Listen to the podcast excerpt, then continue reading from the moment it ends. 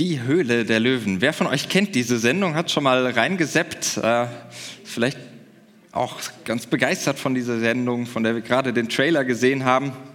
Ich habe sie nicht regelmäßig verfolgt, aber auch immer wieder mal äh, reingeschaut, wenn ich gesehen habe, ah, läuft gerade und ich habe gerade ein bisschen Zeit, Kinder sind im Bett und so weiter und so fort. Ähm, und blieb da immer mal wieder dran hängen, an dieser, wie ich finde, ganz faszinierenden Sendung, wo Menschen Ideen haben für ein Unternehmen, für ein Produkt und ähnliches und sie suchen nach Investoren oder einer Investorin, Menschen, die Geld haben, um dieses Unternehmen, um diese Idee, um das, was sie im Kopf haben, diese Idee zu unterstützen, zu finanzieren. Sie brauchen Geld, um das zu verwirklichen oder die kleinen Anfänge, die schon da sind, weiter auszubauen. Mich fasziniert an diesem Format zum einen die Kreativität, die äh, da sprudelt, die vielen Ideen, die dabei rumkommen. Mich fasziniert aber auch der Erfinderinnen- und Pioniergeist, der Aufbruch zu einer vielleicht gewagten Idee, die vorher noch nicht da war, die wir brauchen, wo Menschen zumindest denken, andere könnten dieses Produkt vielleicht gebrauchen, die Lust am Ausprobieren dessen, was so im eigenen Kopf an kreativen Ideen rumschwirrt. Und um eine solche Herausforderung irgendwie mit Ideen umzugehen, die, um die geht es auch im heutigen Text, den wir uns anschauen möchten, allerdings in umgekehrter Reihenfolge. Da ist nicht zuerst die Idee da, die Geld braucht, sondern da ist das Geld da, das eine Idee braucht. Lukas 19, die Verse 11 bis 28 und äh, ich habe es euch auch hier vorne mitgebracht kurze Zwischenbemerkung, das, was wir eben in diesem schönen Video äh, von den, glaube ich, acht- bis neunjährigen Kindern, diesen Lego Stop-Motion-Movie äh, gesehen haben, ist die Vorgeschichte, Zachäus. Äh, die kommt direkt vor unserer Geschichte und ich sage da nicht allzu viel zu, aber hört mal, was auch diese beiden Geschichten irgendwie miteinander womöglich zu tun haben könnten. Jetzt aber Lukas 19, 11 bis 28. Als sie nun zuhörten, sagte er ein weiteres Gleichnis. Er ist Jesus denn er war nahe bei Jerusalem und sie meinten, das Reich Gottes werde sogleich offenbar werden. Und er sprach, ein Mann von edler Herkunft zog in ein fernes Land, um ein Königtum zu erlangen und dann zurückzukommen. Der ließ zehn seiner Knechte rufen und gab ihnen zehn Pfund und sprach zu ihnen, handelt damit, bis ich wiederkomme. Seine Bürger aber waren ihm Feind und schickten eine Gesandtschaft hinter ihm her und ließen sagen, wir wollen nicht, dass dieser über uns herrsche. Und es begab sich, als er wiederkam, nachdem er das Königtum erlangt hatte, da ließ er die Knechte zu sich rufen, denen er das Geld gegeben hatte, um zu erfahren, was sie erhandelt hätten. Da trat der Erste herzu und sprach, Herr, dein Pfund hat zehn Pfund eingebracht. Und er sprach zu ihm, recht so. Du guter Knecht, weil du im geringsten treu gewesen bist, sollst du Macht haben über zehn Städte. Der zweite kam auch und sprach, Herr, dein Pfund hat fünf Pfund erbracht. Zudem sprach er auch, und du sollst über fünf Städte sein. Und der dritte kam und sprach, Herr, siehe, da, hier ist dein Pfund, das ich in einem Tuch verwahrt habe, denn ich fürchtete mich vor dir, weil du ein harter Mann bist Du nimmst, was du nicht angelegt hast und erntest, was du nicht gesät hast. Er sprach zu ihm, mit deinen eigenen Worten richte ich dich, du böser Knecht. Wusstest du, dass ich ein harter Mann bin, nehme, was ich nicht angelegt habe und ernte, was ich nicht gesät habe?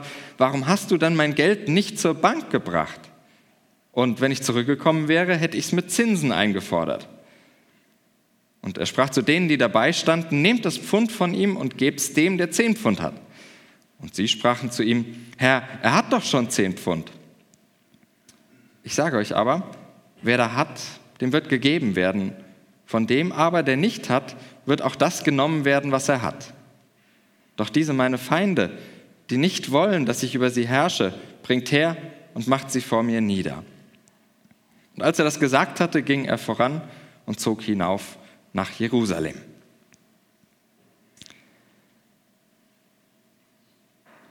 Wenn wir diesen Text aus dem Lukas-Evangelium ganz aufmerksam lesen, dann muss man zugeben, finde ich zumindest, da kommt so manches und geht so manches durcheinander. Da ist vieles uneindeutig. Der Text ist extrem vollgepackt. Ich finde sogar an manchen Stellen überfrachtet. Er ist an manchen Teilen und Übergängen auch ziemlich holprig. Einiges für geübte christliche Ohren dürfte auch ziemlich verstörend sein, wie da mit Geld umgegangen wird, wie der König, bei dem man ja doch irgendwie, auch wenn er nicht eins zu eins Gott ist, irgendwie an Gott denkt, diesen harten Mann in Anführungsstrichen.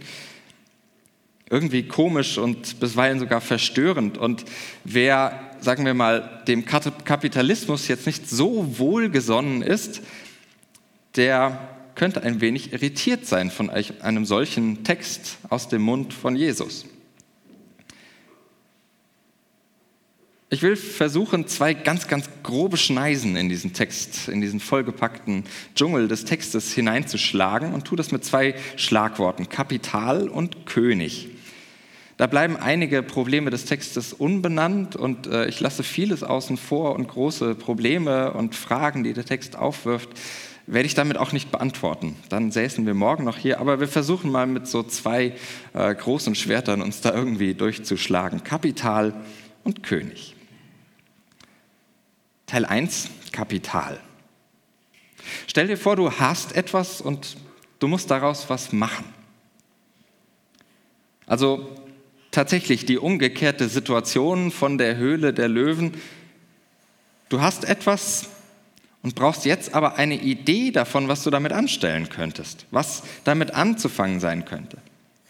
Und brechen wir dieses Bild gleich mal ganz runter, ganz äh, fundamental auf das Leben. Du hast das Leben und jetzt musst du irgendwas damit anfangen. Schon Kinder haben eine Idee davon, was mal aus ihrem Leben werden soll. Feuerwehrfrau, Polizist, Ärztin, die Klassiker, ihr kennt die. Die Liste ist erweiterbar. Mir erzählte mal jemand, und vielleicht habe ich das schon mal erzählt, möglicherweise, von einem Kind, das Meteorologe werden wollte, denn da dürfte man ja Fehler machen. Die Wettervorhersage stimmt ja auch nie eine Idee vom Leben. Manchmal zeichnet sie sich auch schon früh ab. Da muss man nicht lange überlegen, zumindest im Nachhinein denkt man da, ja, eigentlich war das schon immer klar, ohne dass sie so ganz bewusst gewählt wurde, diese Lebensidee, dieser Lebensentwurf. Man erzählt sich äh, von mir die einigermaßen amüsante Anekdote, dass ich als Kind, äh, relativ kleines Kind noch, im Gottesdienst bei der Predigt jedes Wort laut nachgesprochen habe. Äh, das sei wohl das Einzige gewesen, was unseren damaligen Pastor aus der Fassung und aus, der, äh, aus dem Konzept gebracht hätte, sagte man mir. Also meine Lebensidee predigen und Leute aus dem Konzept bringen. Die Erzählung von den anvertrauten Pfunden, dieses Gleichnis, was wir gerade gehört haben, das erinnert mich an so eine Art Freiheit. An die Freiheit, ein Leben entwerfen zu können ein Leben zu entwickeln, eine Idee vom eigenen Leben zu verwirklichen, einer Idee nachzugehen, etwas aus dem Leben zu machen. Was gemacht wird, das finde ich ganz schön an diesem Gleichnis, das bleibt ja relativ offen. Bei denen, die damit äh, dann in der Abrechnung gut gewirtschaftet haben, wird gar nicht gesagt, was sie gemacht haben. Darum geht es offensichtlich gar nicht. Das lässt das Gleichnis ganz offen. Es gibt eben keine am Reißbrett entworfene und vorgeplante Lebensidee. Aber was es gibt, das ist ein Startkapital. Ihr kennt diese Frage, Moritz Groß hat sie vor ein paar Wochen, äh, vor kurzem auch nochmal gestellt. Was ist der Wille Gottes für mein Leben? Ich würde sagen, dass ich mein Leben gestalte. Was für eine riesige Möglichkeit, was für ein riesiges Kapital, Leben gestalten zu können. Und was für ein unbändiges Vertrauen in dich, dass du das hinbekommst. Was für ein Kapital, was für ein Vertrauen. Aber was ist das auch manchmal für eine unmenschliche Bürde, Leben gestalten zu müssen? Denn wie oft entgleiten uns die Möglichkeiten. Nicht, selbst, nicht selten stürzen vielleicht Lebensideen in sich zusammen. Was für eine Last, wenn meine Lebensidee, die ich vielleicht irgendwann mal hatte, nicht gelingt. Oder wenn es sich zumindest manchmal so anfühlt, als würde nichts gelingen. Und ich dachte noch an eine weitere Bürde, die das mit sich bringt, die Bürde von Lebensideen, nämlich die Last unter einer Idee zu leben, die gar nicht meine eigene ist. Ich formuliere mal ganz bewusst offen, und das müsst ihr heute an vielen Stellen tun, das mit euren eigenen Erfahrungen zu übersetzen, zu füllen. Ideen, die nicht unbedingt meine eigene für mein Leben sind. Die Karriere der Mutter, die musikalische Tradition der Familie, das Unternehmen des Vaters, die Bildung der Geschwister, der Mangel in der Gemeinde, die Erwartungen einer Beziehung. All das ist ja selbst höchst zweideutig, genauso wie dieser Text in vielen Stellen ganz zweideutig und uneindeutig ist. Einerseits bezeichnet das ja etwas, das uns vielleicht als Kapital mitgegeben ist, wo wir dran anknüpfen können, wo wir viel zu gestalten haben, als Talent, wie wir das heute in Anlehnung an die Matthäusstelle zum gleichen Gleichnis oder an die Matthäus-Version dieses Gleichnisses sagen, von den anvertrauten Talenten.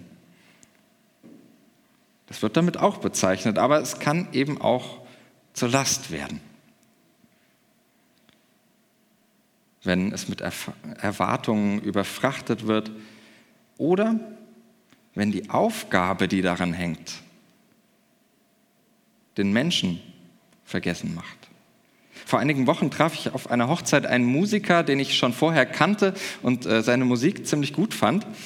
Und äh, wir kamen dann ins Gespräch und ich brachte auch meine Wertschätzung darüber zum Ausdruck, äh, dass ich total gut finde, was er da mit seiner Band macht.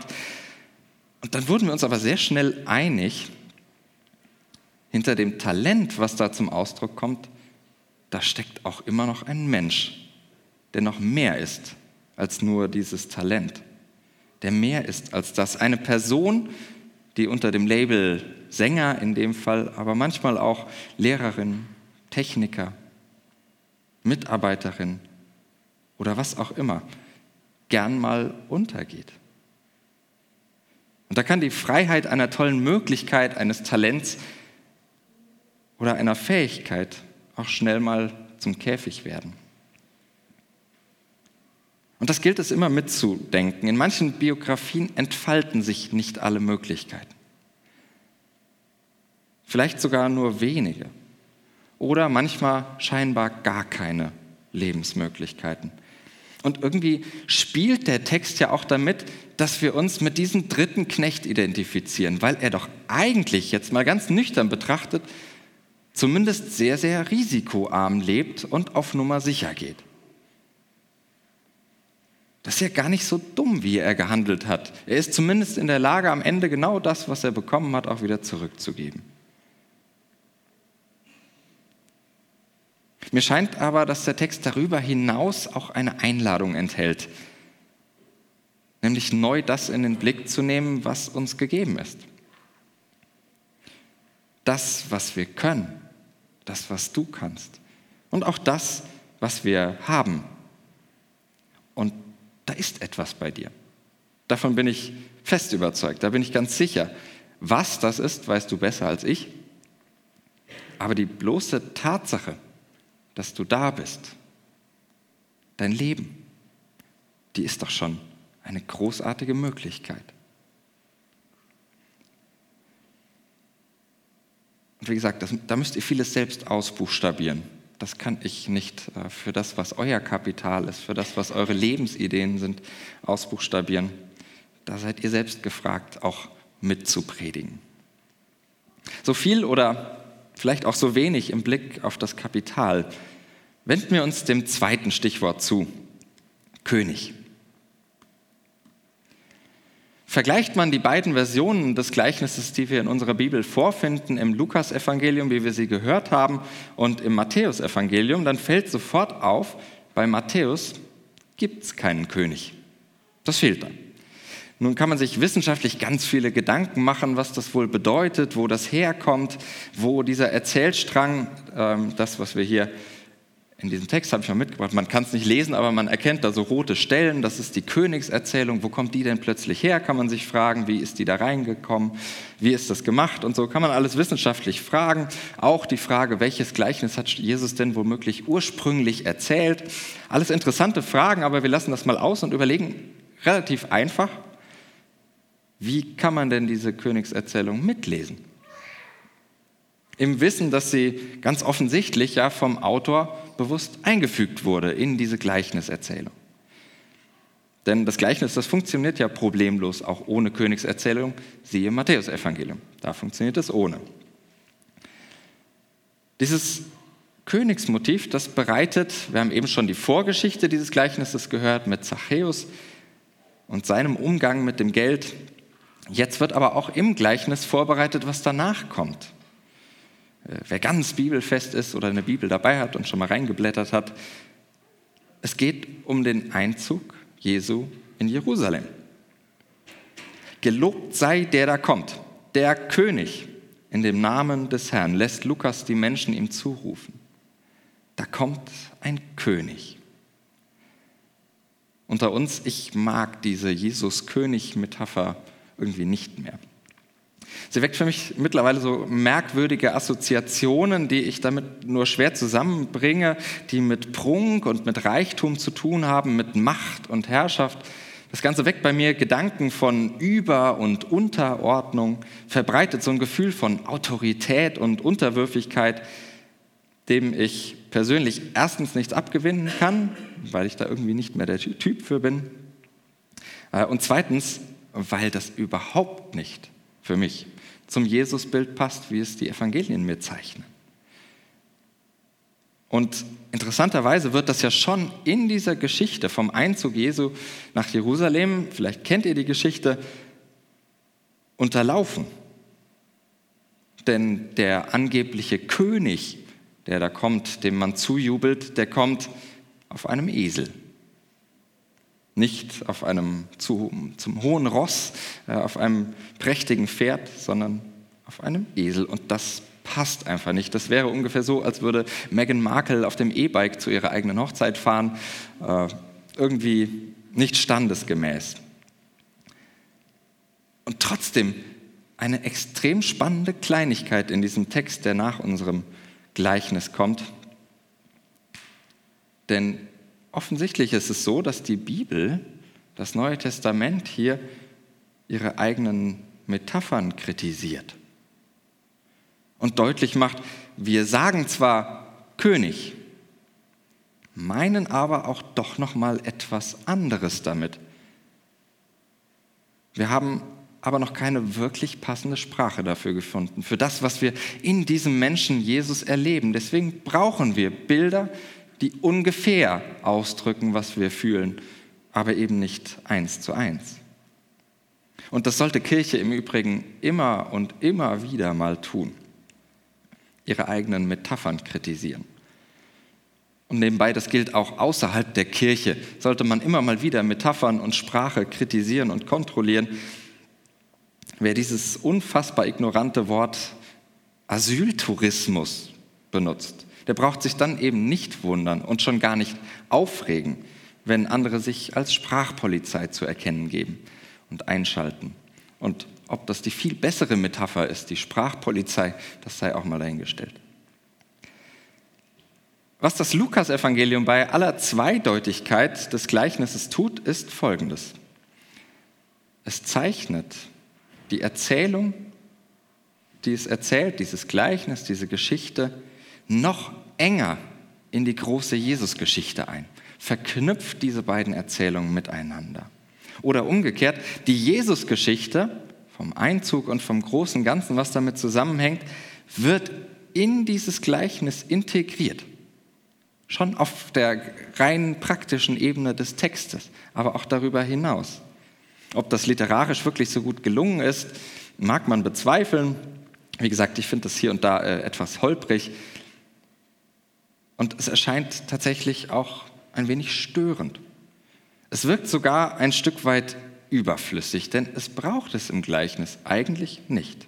Es braucht eigentlich keine Thronbesteigung, um zu erzählen, was zu erzählen sein soll.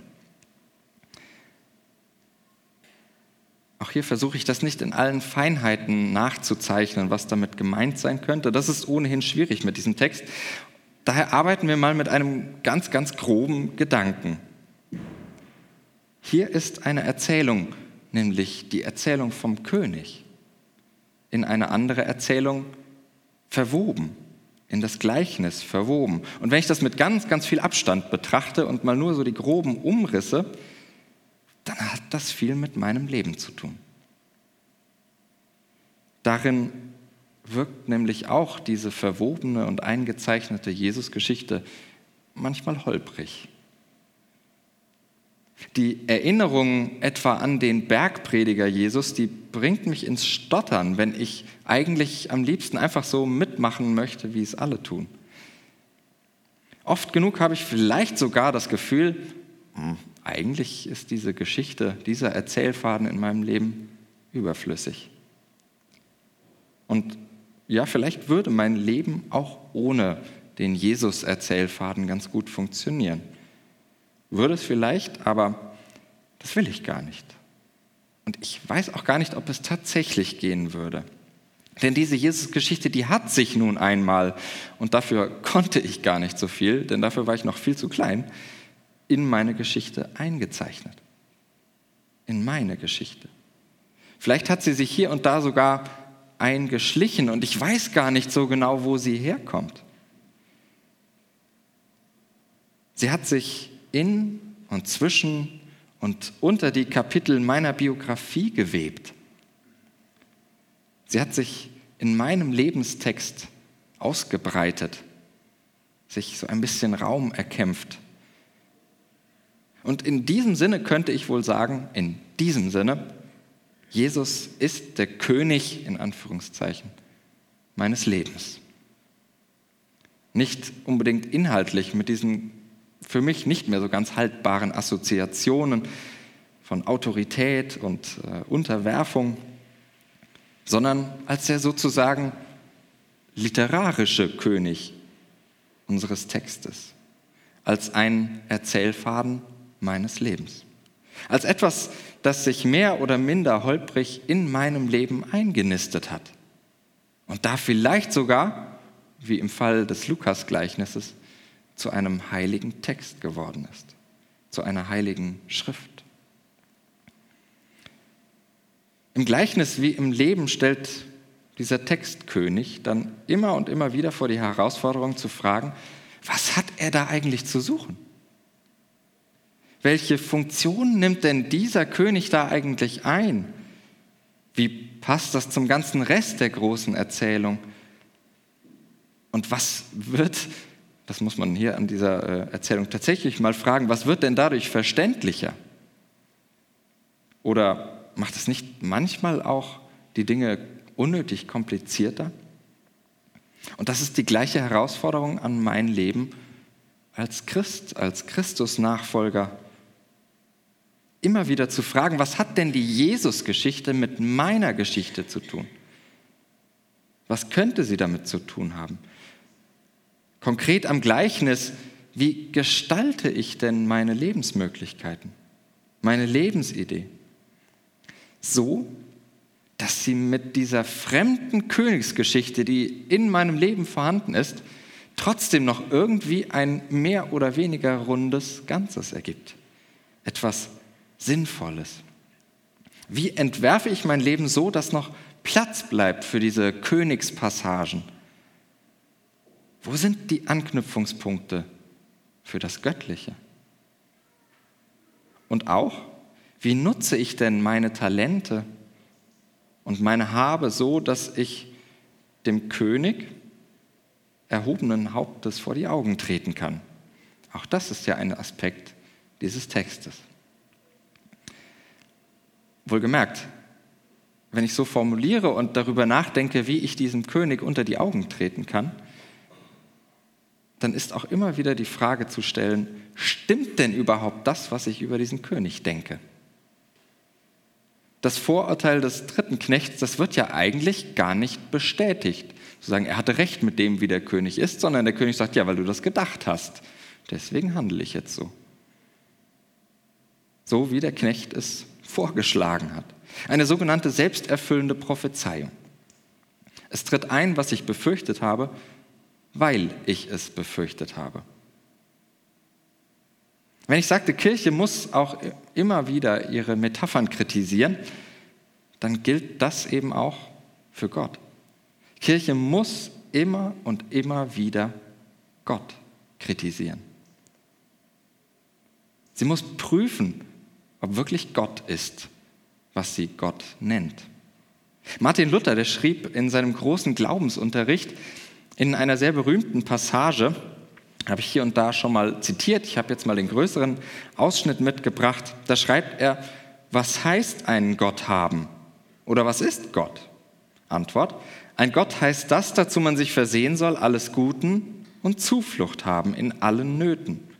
Also, dass ein Gott haben nichts anderes ist, denn ihm von Herzen trauen und glauben. Wie ich oft gesagt habe, dass allein das Trauen und Glauben des Herzens beide macht. Gott und ab Gott. Ist der Glaube und Vertrauen recht, so ist auch dein Gott recht. Und wiederum, wo das Vertrauen falsch und unrecht ist, da ist auch der rechte Gott nicht. Denn die zwei gehören zu Haufe, Glaube und Gott. Worauf du nun, sage ich, Martin Luther, dein Herz hängst und verlässest, das ist eigentlich dein Gott. Vielleicht, aber das ist meine Spekulation, das sagt der Text nicht, hatte sich der dritte Knecht ja ein ganz verqueres Bild von seinem König gemacht. Zusammengebaut, aus irgendwelchen Versatzstücken zusammengepuzzelt. Ein Bild, das am Ende für seine Lebensidee, für das, was er da vorhatte, gar nicht so förderlich war. In den letzten Monaten haben wir mit der Bergpredigt eine ganze Menge konkrete Themen besprochen, wie das Einzeichnen dieser Jesus-Geschichte in meine, in unsere Geschichten aussehen könnte. Ich vertiefe das jetzt nicht, sondern fasse mal das zusammen, was wir heute gemacht haben. Erstens, dein Leben steckt voller Kapital. Und wir stehen alle vor der großen Herausforderung, dass wir unser Leben irgendwie entwerfen müssen eine Idee vom Leben finden müssen. Und das nimmt uns niemand ab, diese Herausforderung. Aber lassen wir uns doch zugleich ermutigen, vielleicht von diesem Gleichnis und von der Freiheit und dem Vertrauen, das darin steckt. Ohne dabei auch die Bürde zu übersehen, die das für manche manchmal bedeutet. Und zweitens, unser Leben, ich glaube, das verträgt ein bisschen Königsgeschichte. Und ich glaube, dass Gemeinde, Kirche, vor allem dazu da ist, miteinander an unseren Lebenstexten zu arbeiten und die Geschichte des etwas merkwürdigen König, des Jesus, in sie hineinschreiben zu lassen. Diese beiden Geschichten miteinander weiter auszuformulieren, zu gestalten, daraus irgendwie ein manchmal holpriges, aber vielleicht doch auch sinnvolles Ganzes zu entwickeln. Gelegentlich vielleicht auch mal alte Bilder und Metaphern zu kritisieren und neue zu finden. Ich persönlich glaube, und das ist sozusagen mein Evangelium, meine gute Nachricht für heute Morgen, dass beides zusammen etwas Gutes ist. Dein Leben und die Lebensgeschichte Jesu dass das Miteinander ganz viel schöpferische Kraft freisetzt. Da, wo sich Dinge aneinander reiben, gestern wurde mir das ganz äh, praktisch deutlich und vor Augen, als ich äh, in eine Metallschiene ein Loch bohren musste und kurz vor dem Durchbruch das Ganze anfing zu glühen. Also da äh, kann auch an der hm, Ungeschicktheit oder mangelnder Fähigkeit liegen, das mag auch sein. Aber es hat angefangen zu glühen und es wurde äh, thermische Energie freigesetzt, es wurde heiß und hell. Und so in etwa stelle ich mir das vor, was passieren könnte, wenn man diese beiden Erzählfäden, mein Leben und die Geschichte des Jesus, miteinander verwebt. Wenn man sie aneinander sich reiben lässt. Das setzt Kräfte frei, Energie. Lasst uns das immer wieder gemeinsam entdecken diese beiden Geschichten zusammen zu erzählen und zu entdecken, wo das Kräfte freisetzt. Theoretisch würde ich jetzt Amen sagen, weil die eigentliche Predigt vorbei ist. Aber es fehlt noch etwas, auf äh, das womöglich alle warten, die bei der letzten Gemeindeversammlung da waren und äh, unsere Ankündigung vielleicht noch im Ohr haben. Das Gleichnis heute, das haben wir nicht ganz zufällig ausgewählt, sondern äh, es inspiriert uns zu etwas, was wir in den nächsten Wochen, in den nächsten zwei Monaten tun wollen.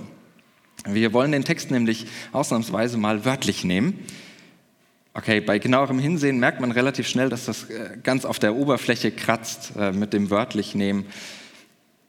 Aber sei es drum, wir machen das trotzdem mal und wir eröffnen heute sozusagen nicht die Höhle der Löwen, sondern wir drehen das Ganze um und eröffnen die Höhle der Lämmer, weil wir, wie der Text, das Prinzip umdrehen. Erst gibt es das Geld und dann kommt die Idee. Wir wollen möglichst wie die ersten beiden Knechte, das sage ich ehrlicherweise dazu, mit unseren Pfunden wuchern. Warum wir das tun, das hat natürlich auch einen Hintergrund und den will ich erklären und ihr werdet vermutlich in den nächsten Wochen und Monaten noch öfter davon hören, weil wir uns vorgenommen haben, da äh, offensiver und öfter und offener darüber zu sprechen. Geld.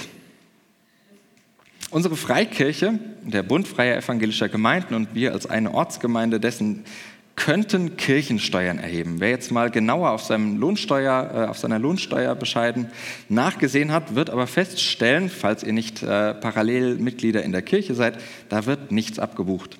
Da werden keine Steuern abgezogen, zumindest nicht für die Kirche, also hoffentlich sonst äh, vielleicht auch Steuern, aber äh, nicht für die Kirche.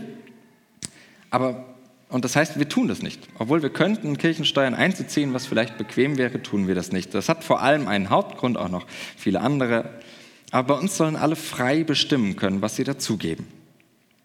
Ob und wie sehr sie uns und unsere Arbeit hier als Gemeinde, unser Miteinander durch Spenden unterstützen.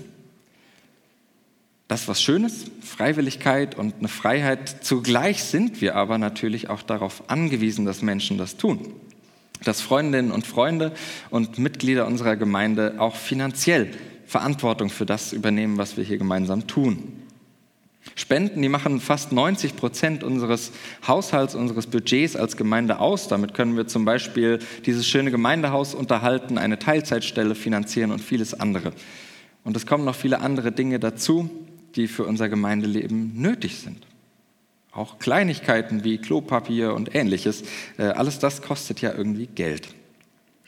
Und das funktioniert auch erstaunlich gut. Wir bewältigen immerhin als relativ kleine Gemeinde einen Jahreshaushalt von über 70.000 Euro. Und das ist schon eine Menge, äh, wenn man sieht, dass das alles freiwillig zusammenkommt.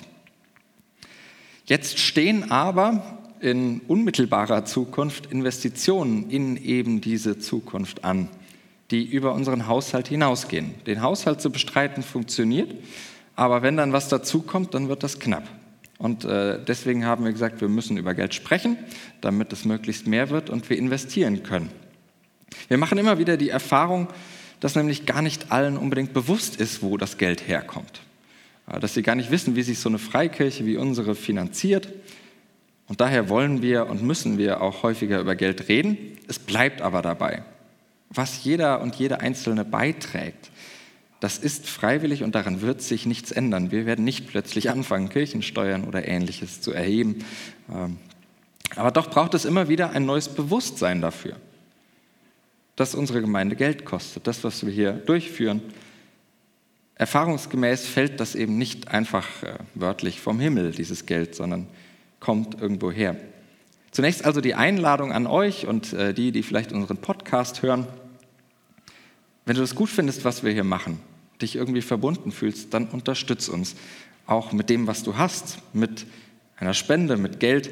Auf äh, feg-fischbacherberg.de spenden kann man sich einige Infos holen und da gibt es unterschiedlichste Möglichkeiten, wie man da äh, sein Geld bei uns los wird. Ansonsten einfach fragen, da finden wir immer Wege, das Geld anzunehmen.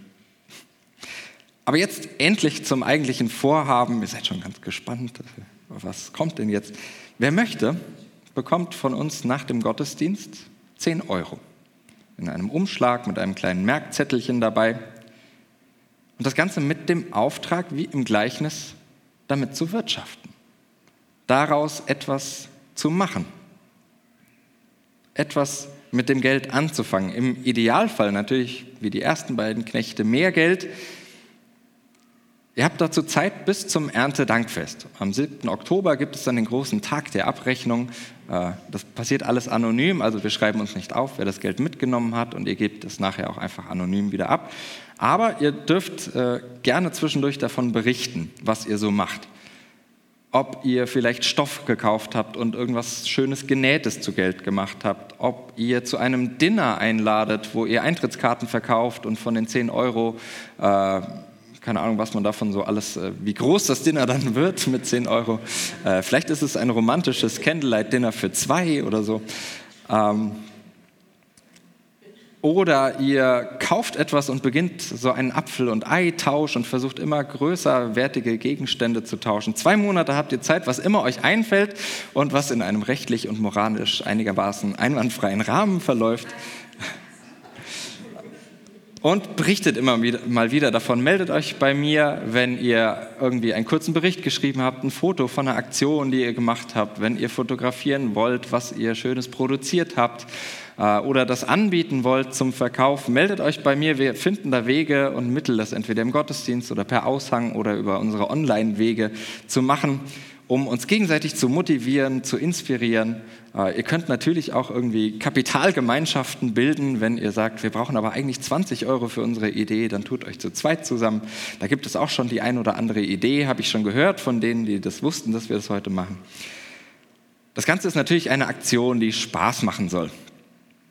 Auch eine, die etwas bringen soll. Darum geht es natürlich auch, sonst äh, müsste ich nicht sagen, dass wir natürlich auch Geld brauchen. Darum geht es natürlich auch mal zu gucken, was kriegen wir denn mit so einer Aktion hin gemeinsam. Aber vielleicht kann diese Aktion ja auch zu einem Symbol werden. Zu einem hoffentlich ermutigenden Symbol für dein Lebenskapital.